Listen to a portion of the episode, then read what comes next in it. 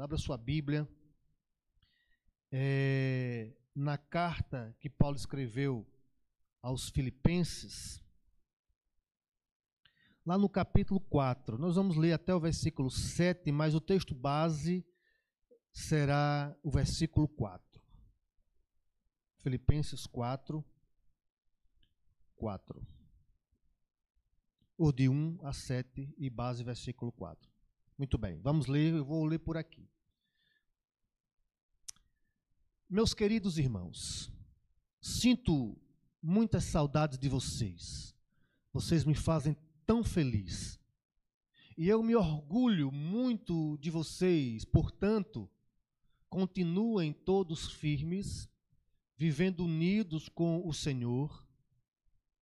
Evódia e Sintique, peço por favor que procurem viver bem uma com a outra, como irmãs na fé. E a você, meu fiel companheiro de trabalho, peço que ajude essas duas irmãs, pois elas, junto com Clemente e todos os outros meus companheiros, trabalharam muito para espalhar o Evangelho. Os nomes deles estão no livro da vida, que pertence a Deus. Tenham sempre alegria, unidos com o Senhor. Repito, tenham alegria. Sejam amáveis com todos, todos, o Senhor virá logo. Não se preocupem com nada, mas em todas as orações peçam a Deus o que vocês precisam e orem sempre com o coração agradecido.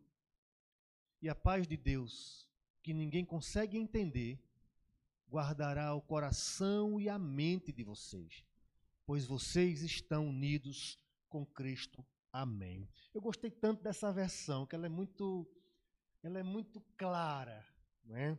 Ela é muito clara. Irmãos, é, nós estamos, nós durante todo esse ano, nós vamos caminhar dentro do, do, do, do de uma palavra chamada maturidade. Eu não, eu não sei exatamente quantos anos a nossa igreja está fazendo, né? Acho que deve ser uns 15. Então, se for 15, não sei, 15. Então, ela está debutando, né? Ela está entrando numa, num processo de mudança de ciclo e de maturidade, né? E, e, e, e, maturidade é algo que todos nós devemos caminhar na nossa vida, não apenas como igreja, mas como cristão propriamente dito. Né? Então, nestes domingos, tratando do plano de Deus, que inclusive que está que é, é a nossa maturidade, né? Nesses domingos estamos meditando sobre o plano de Deus para cada um de nós. E pensar sobre isto é extremamente relevante, pois quando temos um planejamento a seguir, entre outras experiências, sentimos paz, segurança e orientação. É, Josué Campanhã diz que planejar tem muita igreja que é, tem agenda, mas planejar é diferente. Planejar é você olhar para o topo de uma montanha e dizer, eu preciso chegar lá. É, você precisa ter uma meta. E aí os passos você vai estabelecendo, mas o objetivo é chegar lá. Então, às vezes, parece que tem muitas igrejas que têm agenda, mas não sabem aonde quer chegar.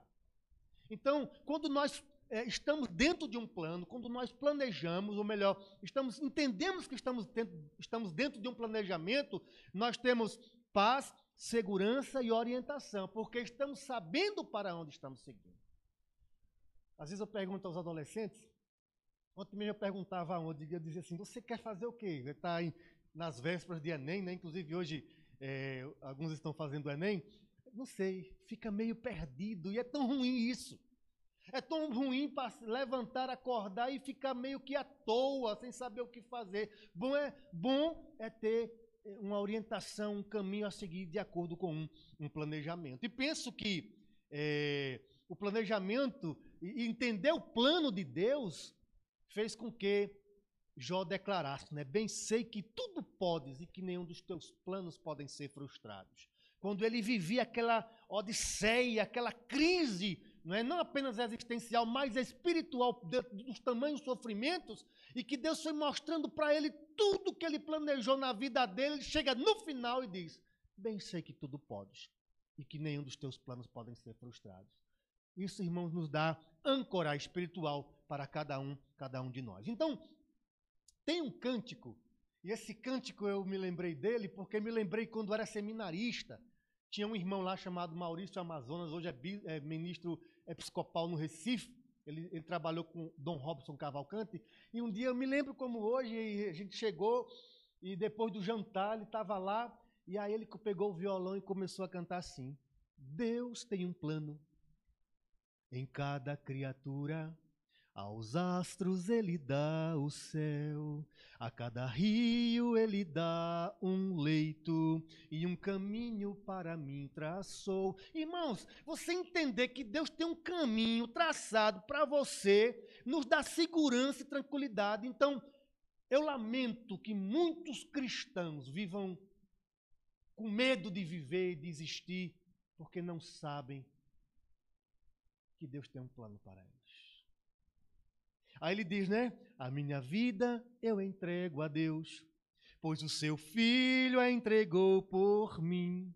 Não importa onde for, seguirei meu Senhor sobre terra ou mar, onde Deus mandar irei. Só quem faz isso é quem sabe que está dentro do plano de Deus. Aí ele diz, né? Deus, irmãos, eu achei isso. Uma, as músicas de hoje, tudo bem, são bênçãos, mas tem umas músicas do passado. Deus enumera cada grão de areia. Vá à praia, pega a mão, começa a contar o grão. Deus enumera cada grão de, areia, não é? E as ondas ouvem o seu mandar, a, a onda vem para. Deus planejou que a onda tinha que ir até a margem da, das areias do mar. Né? As aves em seus rumos lhe obedecem, e seu carinho faz abrir a flor. Que poesia, meus irmãos, falando do plano de Deus para a vida do crente. Aí ele diz: em seu querer encontro paz e bênçãos que jamais gozei. Embora venham lutas e tristezas, tenho fé que Deus me guiará. Irmãos, Deus tem um plano nas nossas vidas. E é sobre isso que ao longo do ano nós vamos pensar, nós vamos refletir. Né? Deus tem um plano. Portanto, a aleatoriedade não faz parte do modus operandi de Deus, da forma de Deus agir. Pelo contrário, diz o salmista: Todos os meus dias foram escritos quando nenhum deles ainda havia. Ou nas palavras do nosso mestre, não é? todos os fios de cabelo são contados, né? Os que tem, quem não tem mais cabelo para contar, não é? Ou seja, foram contados. Aí alguém pode dizer assim, né? É, ou melhor, é, é, é e, e basta a gente olhar, meus irmãos, para a harmonia funcional do universo.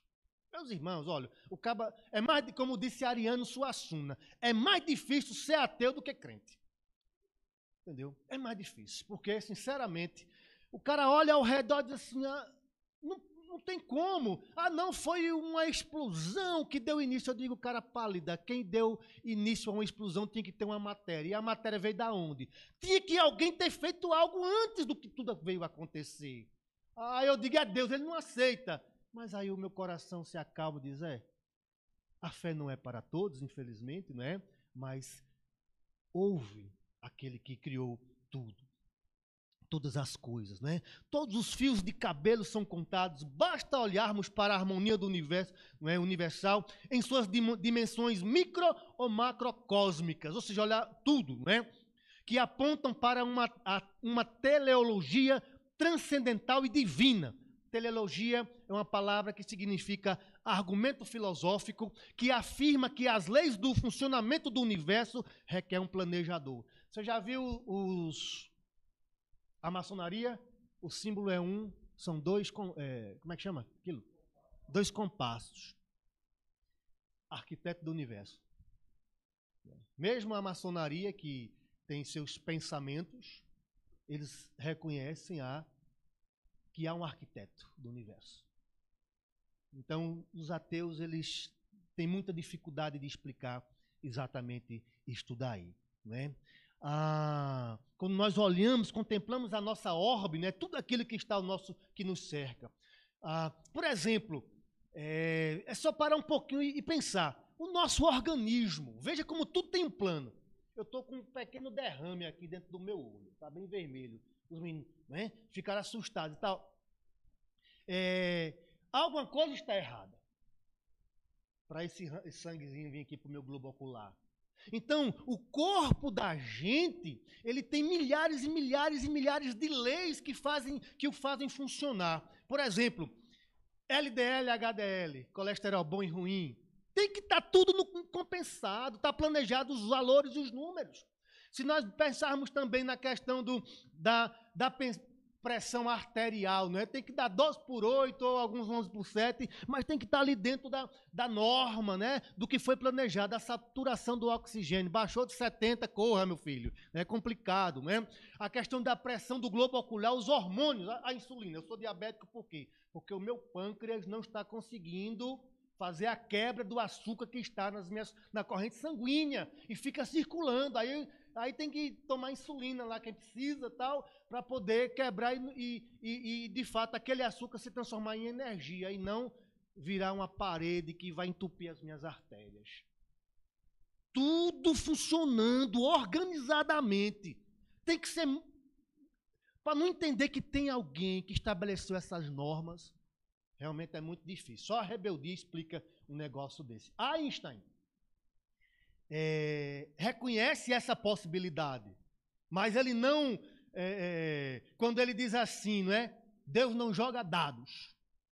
Ele não está afirmando que Deus existe, ele apenas está dizendo que a ciência quântica não consegue explicar tudo. A ele, Deus não joga dados.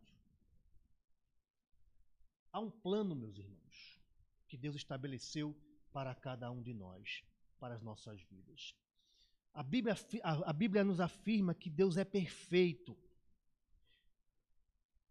Deus é perfeito e um perfeito planejador, criador e sustentador. E tem um plano para cada um de nós. Não existe atoísmo, isso é neologismo, ou aleatoriedade em Deus, como descreve aquele cântico que nós citamos anteriormente. Nós já vimos é, com o reverendo Walter esses últimos domingos, que Deus tem um plano para cada um de nós, seja no trabalho, né, nos estudos, no lazer. Porém, não faz parte do plano de Deus o desprezo pelas coisas espirituais. Ou ao próprio Deus. Deus não ia planejar para você desprezá-lo. Não tem lógica isso. Não faz parte do plano de Deus. Se você planeja trabalhar, estudar ou, ou, ter lazer, faça-o para a glória de Deus. Vimos também que devemos, não devemos nos deixar enganar pelo materialismo, acreditando que o mesmo lhe trará plena satisfação. Só cogitar tal coisa é indubitavelmente um profundo e nocivo engano satânico, como ocorreu na tentação da serpente, lá na queda, lá no Éden. Ele, o diabo, disse sobre o fruto da árvore do conhecimento do bem e do mal: É certo que não morrereis. De maneira que tem levado alguns a orientarem suas vidas sob a égide da orientação, conselho, não é? do carpe diem.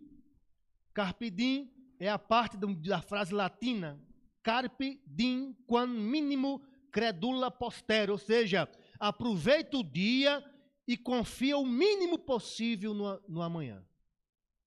Por isso que tem tanta gente, inclusive crente, feito louco, não, eu tenho que aglomerar agora, eu, aglomerar não, né? Tenho que juntar agora, tenho que ter tudo agora e não sei o quê.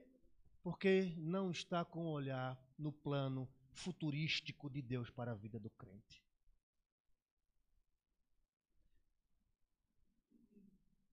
Resumindo, significa viva o presente. E viver o presente é literalmente pensar no esquecimento da eternidade e, por consequência lógica, do próprio Deus, porque Deus é um ser eterno. Infelizmente, meus irmãos. Porém, meus irmãos, para o bem daqueles que estão vacilando nestas ideias, sobretudo os que professam ser cristãos, eu não quero como canta Raul Seixas, ser a mosca que pousou na sua sopa, mas eu quero lhe fazer um alerta. Não quero ser um estraga-prazeres, apenas fazer um alerta com a amorosa correção bíblica. Atentemos para o Salmo 90, versículo 10. Você vai viver no máximo, provavelmente, de 70 a 80 anos. É uma média. Então, se eu já tenho quase 47, com muito vigor, só que eu sou diabético, pai e mãe tiveram câncer, então só Deus um milagre na minha vida. No máximo chegarei aos 80 com muito vigor. Então é passageiro. Fundamentar a sua vida aqui é passageiro, é burrice, desculpe a expressão. Afirmando que nossas vidas vão aos 70 e com muito vigor aos 80 muito vigor. No Salmo 73, Azaf, num conflito espiritual, veja que era Azaf, músico consagrado da casa do Senhor, ele contemplou a prosperidade dos maus, dos materialistas. Ele dizia: eles têm saúde, eles têm dinheiro, gordura. E ele depois diz no final: só pensar tal coisa, eu já me envergonho disso daí. Porque é, o futuro deles já está determinado por Deus. Então nós não podemos e não devemos, irmãos, nos deixar em, em, em, enredar por esses fios enganadores do materialismo. O nosso futuro, de fato, não é aqui. O plano de Deus e a, que leva a nossa alegria implica em não olhar para o aqui e o agora. Mas também o salmista diz: Na tua presença há plenitude de alegria. Não são os valores terreais nem o acúmulo de conhecimento científico, mas o estar na presença de Deus, que de fato nos proporciona a alegria. E o plano de Deus para nós está implica também em termos a alegria do Senhor, nosso Deus. Esta carta é uma epístola de prisão. Das quatro que ele escreveu, o apóstolo de quatro, são quatro cartas e Paulo escreveu. É? Entre essas cartas está a, a epístola aos Filipenses. Paulo enfrentava essa difícil situação e dolorosa experiência de vida, uma aparente derrota nos primas dos olhares humanos. Abraão Lincoln, quem conhece um pouco da história dele, ele tentou dez vezes ser eleito alguma coisa. Nunca ganhou nada, só ganhou para presidente dos Estados Unidos. Quando ele chegava lá na sede do partido, os caras diziam, de novo? Ele, sou candidato. Ah, o que agora? Sou candidato a presidente. O pessoal provavelmente zombou dele, né? É considerado o maior presidente da história americana de situações ocorrem, de dificuldades. Né? E nós precisamos caminhar e ir em frente. Situações assim, Hernandes Dias Lopes chama de ladrões da alegria. Ele estava preso. Ele estava privado, não só de liberdade, mas uma situação humilhante, quem sabe um calabouço extremamente insalubre, e ali estava não porque era desordeiro, mas porque pregava o evangelho, porque fazia o bem. E às vezes um, um crente comum pode ficar assim, paranoico. Eu digo, mas rapaz, eu estou andando direito, eu faço o que é certo, sirvo a Deus e estou preso. Porque a alegria, como nós lemos, é algo que Deus nos concede, né? e a paz é algo que está além da compreensão do homem natural. Então, olhando, irmãos, para esse texto de Filipenses capítulo 4, é, eu queria ver com os irmãos apenas quatro, é, uh, quatro situações que é, revelam a alegria e, fazem com que a alegria do Senhor invada a nossa alma. Primeiro lugar, está no capítulo 1, de 3 a 11, mas eu não vou ler o capítulo todo, esses versículos aí, diz assim: a alegria do Senhor se revela quando priorizamos a oração. Olha, irmãos, ontem eu falava para os jovens aqui eu, eu, fui, eu encontrei um livro antigo de Caio Fábio, nos auros anos de Caio Fábio, que era o maior representante é, evangélico do Brasil em termos de. É, e hoje ele está numa nova vibe, né? E tal. Mas o livro é Oração para Viver e Morrer. Uma das razões que ele coloca ali para o povo estar deixando de orar é a sociedade moderna. que já hoje não é mais nem pós-moderna, é líquida. Mas a época do livro era a sociedade moderna. E a sociedade moderna, ele diz assim: hoje, antigamente, quando uma mãe tinha saudade de um filho, ela botava os joelhos no, no chão e ia orar: Senhor, não sei onde meu filho está, guarda, protege, livra de todo mal. Hoje ela pega o celular, bota lá um, uma chamada de vídeo, é vídeo que chama, e ele fala e ele ouve, e ela mata a saudade e já não ora. Porque o interesse não era é, orar essencialmente, era resolver um problema da saudade. E aí, a, a, má compreensão, o pastor Walter várias vezes fala isso aqui. Oração não é lista de pedidos. Oração é um desejo de rasgar o coração e derramar a alma na presença de Deus. E aí você vai vê-lo encher o seu coração dessas almas sedentas, secas, que estão vendo, estamos vendo hoje aqui. É diferente de você chegar para Deus e eu quero isso, me dá aquilo, protege isso, aquilo, aquilo outro fala. Fala que hoje você pecou e não sabe como é que vai resolver essa luta de que às vezes você não consegue deixar de pecar. E você vai para ele, Senhor, só a tua misericórdia. É diferente, queridos. É diferente. Então nós precisamos o quê? Orar. A alegria do Senhor, dentro do seu plano de maturidade, ser alegre em meio às tribulações e dificuldades, está, implica em orar. E ele diz assim, né? E nós vemos aqui que é, é aqui a devoção paulina se revela pelo prazer intercessório do apóstolo, que com alegria suplica a Deus em favor dos irmãos em Filipos, relatando a perseverança, ou melhor, a perseverante cooperação deles na missão de Paulo. O seu afeto nas orações fica ainda mais evidente quando ele diz, aqui no versículo 7 do capítulo 1, né? 1,7, olha só que Paulo diz. Vocês estão sempre no meu coração, e é justo que eu me sinta assim a respeito de vocês, pois vocês têm participado comigo desse privilégio que Deus me deu. É isso que vocês estão fazendo agora, que eu estou na cadeia e foi o mesmo que fizeram quando eu estava livre para defender e anunciar com firmeza o evangelho. Que declaração! Uma igreja que, quando Paulo estava livre, era alegria para ele. Quando ele estava preso, era alegria para ele. A igreja que não tinha circunstâncias para amar a missão e o apóstolo Paulo. E Paulo intercedia, abriu o coração ali. É preciso, irmãos, ter mais profundidade nas orações. As orações estão muito listal. Não sei nem se essa palavra existe. Eu gosto de neologismo. Quando eu, fazia, quando eu fazia letras, a disciplina que eu mais gostava era linguística. Para compreender só si, a capacidade comunicativa era mais importante do que as normas. Quando eu fiz um seminário com Marcos Wagner, do mesmo jeito. Comunicar é mais importante do que escrever bonito. E eu sou assim até hoje. Nunca mudei. Orar nos leva à presença de Deus. E na presença de Deus, a plenitude de alegria. Segundo lugar, é, a alegria do Senhor nas nossas vidas se revela quando nós olhamos além das circunstâncias. Não vou ler o texto todo do capítulo 1, mas de 12 a 25, Paulo relata que estava preso. E o, o, mundo atual, que glorifica o morfinismo, não sei se existe essa palavra, mas é neologismo também, de morfina, de anestesia, ele foge das dores. Irmãos, em 2010, foi 2010 ou 2009, não lembro, morreu Michael Jackson. Eu morava em João Pessoa nessa época.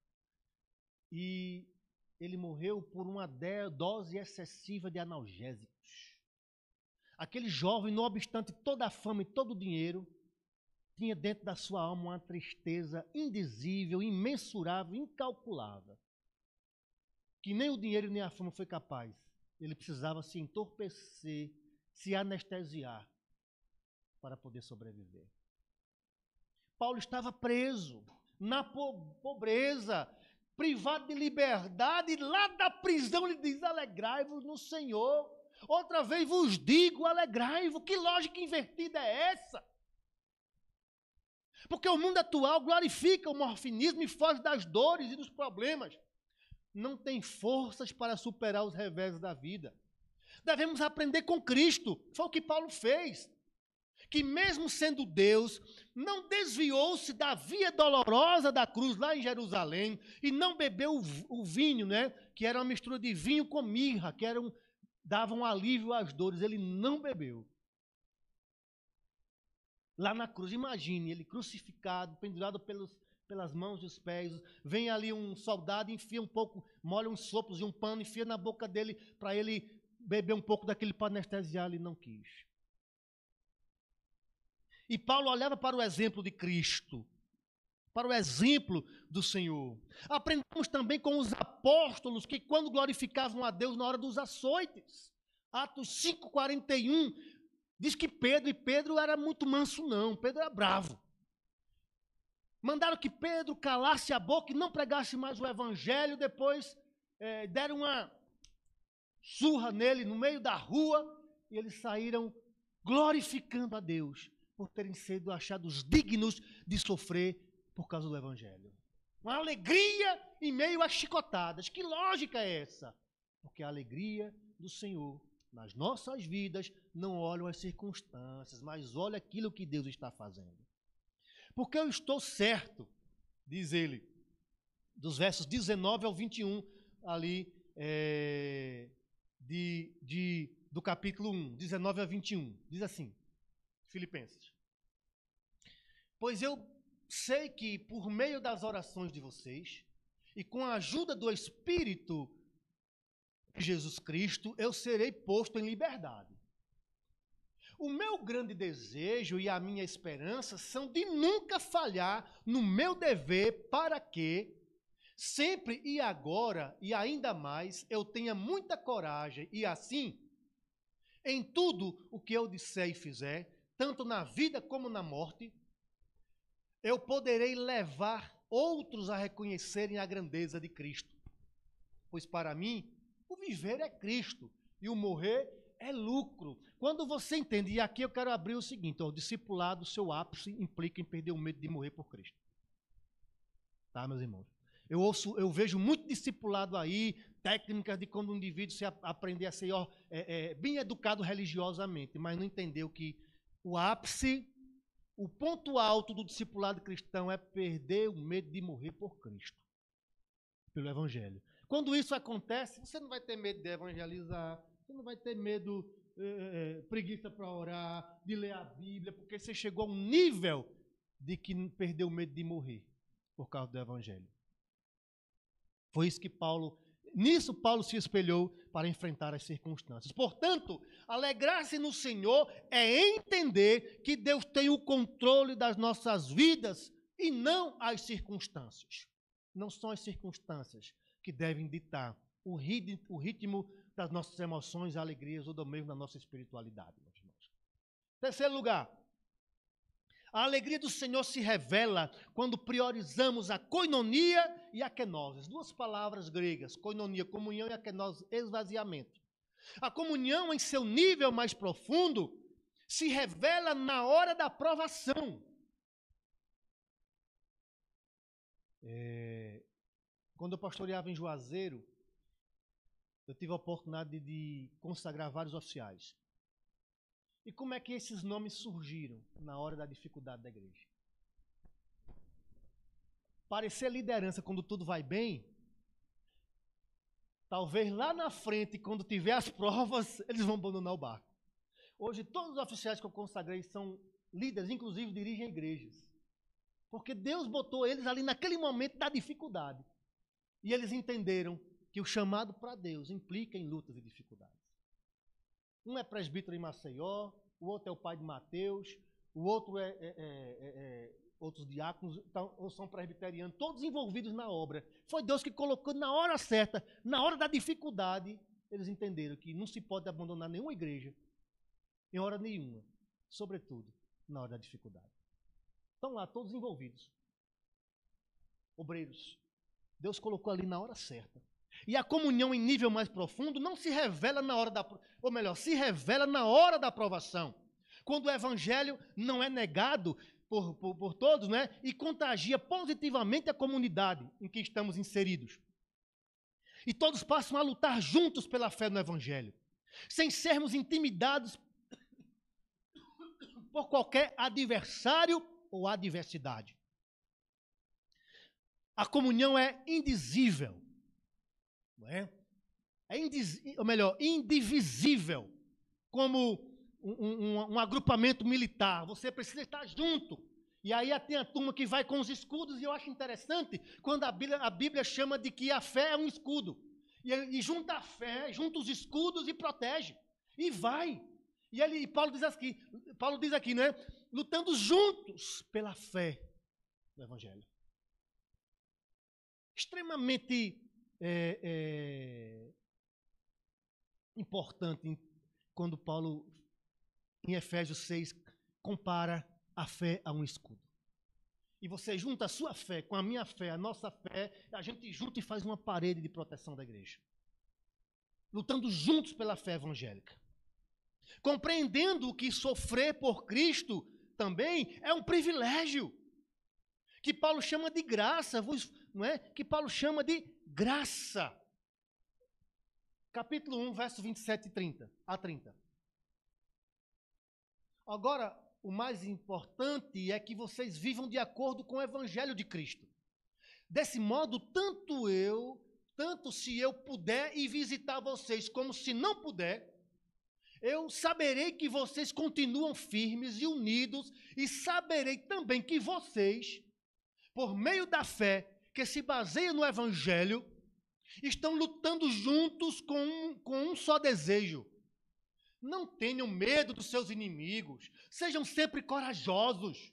Por isso será uma prova, pois isso será uma prova para eles de que serão derrotados e de que vocês serão vencedores, porque é Deus quem dá a vitória a vocês.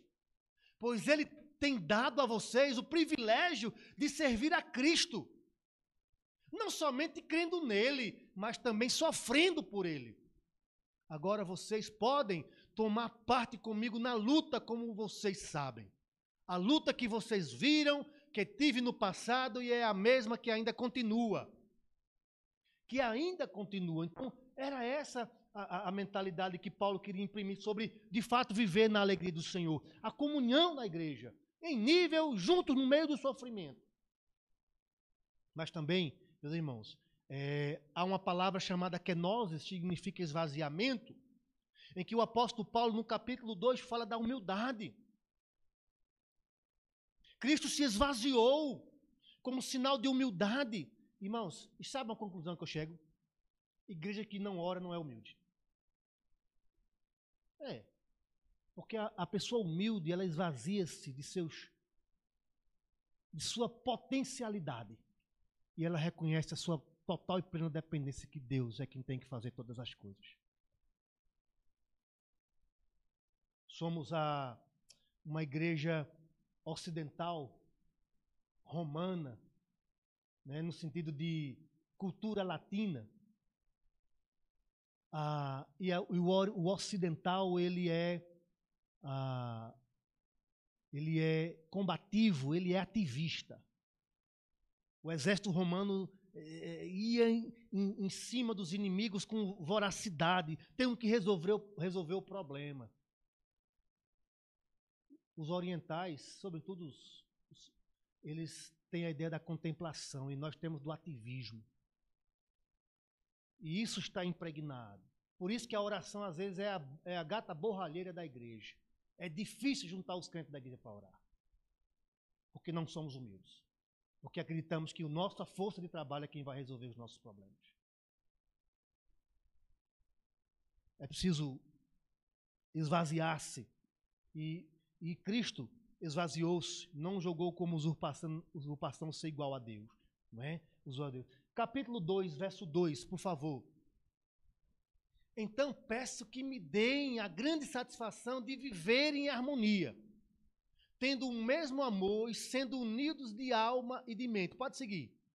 Não façam nada por interesse pessoal ou por desejos tolos que, de receber elogios, mas sejam humildes e considerem os outros superiores a vocês mesmos. A alegria do Senhor implica na aplicação da humildade na alma. Em quarto e último lugar, a alegria do Senhor se revela. Ou melhor, nos conduz ao contentamento. Todos nós desejamos ser felizes. Porém, percebemos que isso não é fácil. O problema é que queremos possuir tudo o que este mundo oferece, na expectativa que isso nos traga felicidade. No entanto, Paulo tinha uma atitude bem diferente. Ele disse que tinha aprendido a contentar-se com o que tinha. E também disse: se está humilhado, como também honrado. E todas as circunstâncias já tenho experiência, tanto de fartura quanto de fome, abundância e escassez. Tudo posso naquele que me fortalece. Por isso o apóstolo aos gentios destaca a sua alegria no Senhor, no capítulo 4, versículo 10, não é? 4:10. O segredo da alegria. Na minha vida em união com o Senhor, fiquei muito alegre porque, porque vocês mostraram de novo o cuidado que têm por mim. Não quer dizer que vocês tivessem deixado de cuidar de mim, é que tiveram a oportunidade de mostrar esse cuidado. Ou seja, ele sabia que Deus era quem cuidava ali da sua vida. E isso vem pelo contentamento.